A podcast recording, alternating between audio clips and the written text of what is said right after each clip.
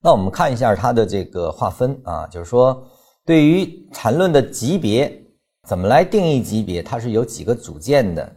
一，它是在哪分钟图上看到的？就是你是用哪张图来看的？那么在这张图上，它表达的是什么啊？你比如它表达是笔，还是线段，还是走势类型？它这个级别呢，就是说你必须包含什么级别啊？就是说周期级别以及它的走势类型的。这个性质，这样的话就把级别就可以被定义下来。你比如说一分钟比，或者说五分钟线段，或者说三十分钟走势类型，日线的线段、周线的比都可以这样来定义的啊。那么越大可能越不精准，越大越模糊啊。你就是图上看到是模糊的，但是它是可以不断的被递归，成为真正意义上的周线的走势类型。这个在我们后面的讲解中，你会逐渐知道什么样子的，就是周线的走势类型，或者叫日线走势类型吧。就周线走势类型很难见到了啊。其实我们常见的，可能更多在股票上接触的是日线级别走势类型居多一些啊。那么日线的走势类型，真正意义上的日线走势类型，又是被如何定义出来？它不是在你日线上看到的，而是被精准定义的。这是两个不同的概念，那么它就涉及了级别的生长。那么这里面我们去看级别生长里有这么几个逻辑，就是说，首先我们要把观察的这个窗口和真正意义上的级别进行区分啊，它是两个完全不同的、不可混淆的定义。周线上看到的一笔，也只是你周线图看到的一笔，那么它可能是一分钟的一笔。那也可以是五分钟的走势类型，或者三十分钟走势类型，它只是或者的，因为它粗糙，就像你远远看见的一一片这个山一样啊。那么这个山到底是怎么组成的？其实你得走近了才能看到啊，是这个概念。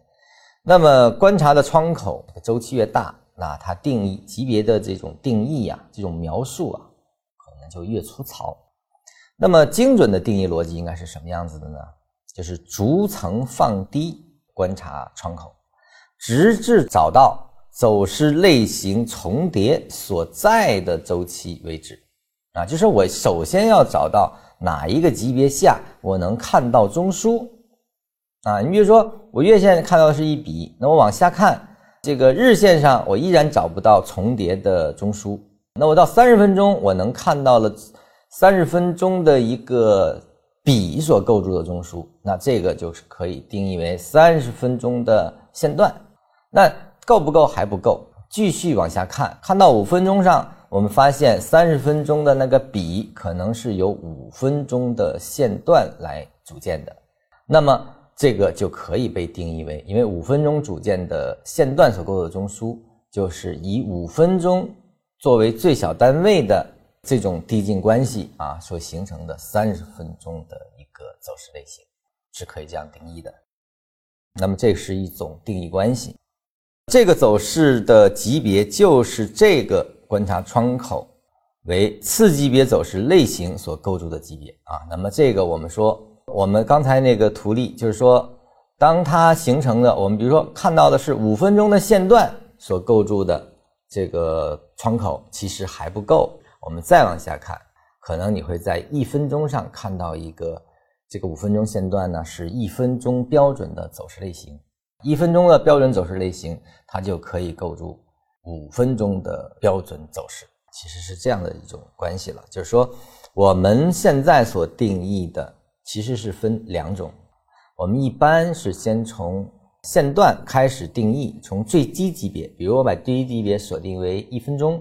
那么我们从一分钟开始定义它，是这样的一种，这成为递归的一种手法。这个在后面的课里啊，就是再往下走，我们会看到它到底是怎么样一种关系。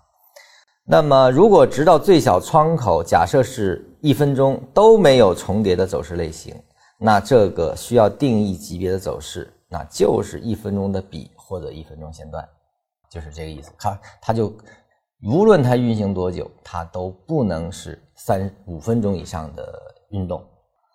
这个就是如何精准定义的一个逻辑，需要不断往下看看什么的一个意思。那么这里面呢，就需要提到一个递归。递归呢是缠论中很重要的一个方法，就是我们涉及的一种方法。递归呢，其实这是一种数学逻辑，就是在运动过程中啊，在运行的过程中计算啊，这种计算过程是调用自己，用它原规则不断的调用自己，不断的长大啊，是这么一个过过程啊。那么它的数学模型其实有归纳法啊，它是一种重要的编程手段。编程技术啊，其方法就用一个函数启用其内部，调用其自身，生出来的结果又被重新的调用和这个，它是一个逐渐组组建啊组建的一个过程。那费波那契呢，它就是一个比较典型的一个递归案例啊，它的递归关系就是实体自己和自己建立关系啊，它用这个呃前两个相加等于后数这个逻辑，你会发现它的数列就是。一啊，生成二啊，一加二变成三，二加三又变成五，三加五，它总跟前面两个加，生成后一个，它就变成了一个斐波那契数列。这种关系就是我们叫称之为递归关系。那么我们看一下缠论中递归关系是怎么用的。那么这种递归可能就涉及了精准的呃级别的一种生长。那么递归的原则呢，在原文中呢，其实是。这个有些人看不懂原文，就是因为递归它前后呢没有特别指清。其实，在我的梳理过程中，我发现，呃，原文中递归其实它用了两套程序，两套调用程序。第一种调用程序呢，它是从这个啊一分钟图上用笔和线段来确定第一层级，也就是最低级别，用线段来构筑。比如说，一分钟线段的重叠构筑了一分钟走势，那么五分钟呢是由五分钟的线段啊，五分钟的线段来构筑的，称为五分钟的一个走势，它是这样去定义的。这这是它第一种，啊，那么第二种方式呢，它是用走势类型不断的向上递归，就是在一分钟因为没法再往下分了，所以说呢，它是用的线段，那么把这个线段生成了一个一分钟走势类型之后。那么由一分钟的走势类型的重叠，就会生成分钟级别走势类型，它是这样的一个运动过程啊，一个递归方式了。其实两种方式同时混用的。我们看这个图，就是说由一分钟的线段所构筑的走势变成了一分钟走势类型，同样的三个一分钟走势类型的重叠，就变成了五分钟的走势类型的一个中枢啊，也就定义了五分钟走势类型。当然，这五分钟的走势类型重叠就可以构筑成三十分钟的走势类型，它是这样的一层一层递归的。那么这里面一分钟、五分钟、三十分钟只是一个标记，只是我们常用的一种标记，它都是五进制的一种标记啊，就近五进制的吧。实际的。过程中呢，我曾经提出过啊，它其实是无极的，也就是说，我从一分钟图上，我可以分成啊一级图、二级图、三级图、四级图这样的一种运动，就是我们只是简约化的说，这是一分钟构筑了五分钟，其实呢，它是第一层构筑了第二层，五分钟只是个，不是我们所这种啊，你用周期所限定的五分钟。就是说，很多人是把这样的概念跟原有的那个名相啊形成了混淆，只是为了方便。就是我们有的时候可以用到五分钟图，大概的相似的去代替真正的一个走势走势的一个定义的啊。所以说，它其实是一级、二级、三级啊。一级我们定义为一分钟，二级命名为五分钟。你这么去理解，可能就不会混淆了。只是被命名为五分钟。被命第三级被命名为三十分钟级别，啊，那么呃，有些人说我这个可以用十五分钟或怎么样，其实这都没有关系。就是说，你用十五分钟的线段所构建的十五分钟图上的线段作为最低的层级来构建的，我说把这个定义为十五分钟图下所看到的走势类型，可不可以？是可以的。所以说这个地方，我个人认为是没有任何的需要你们去。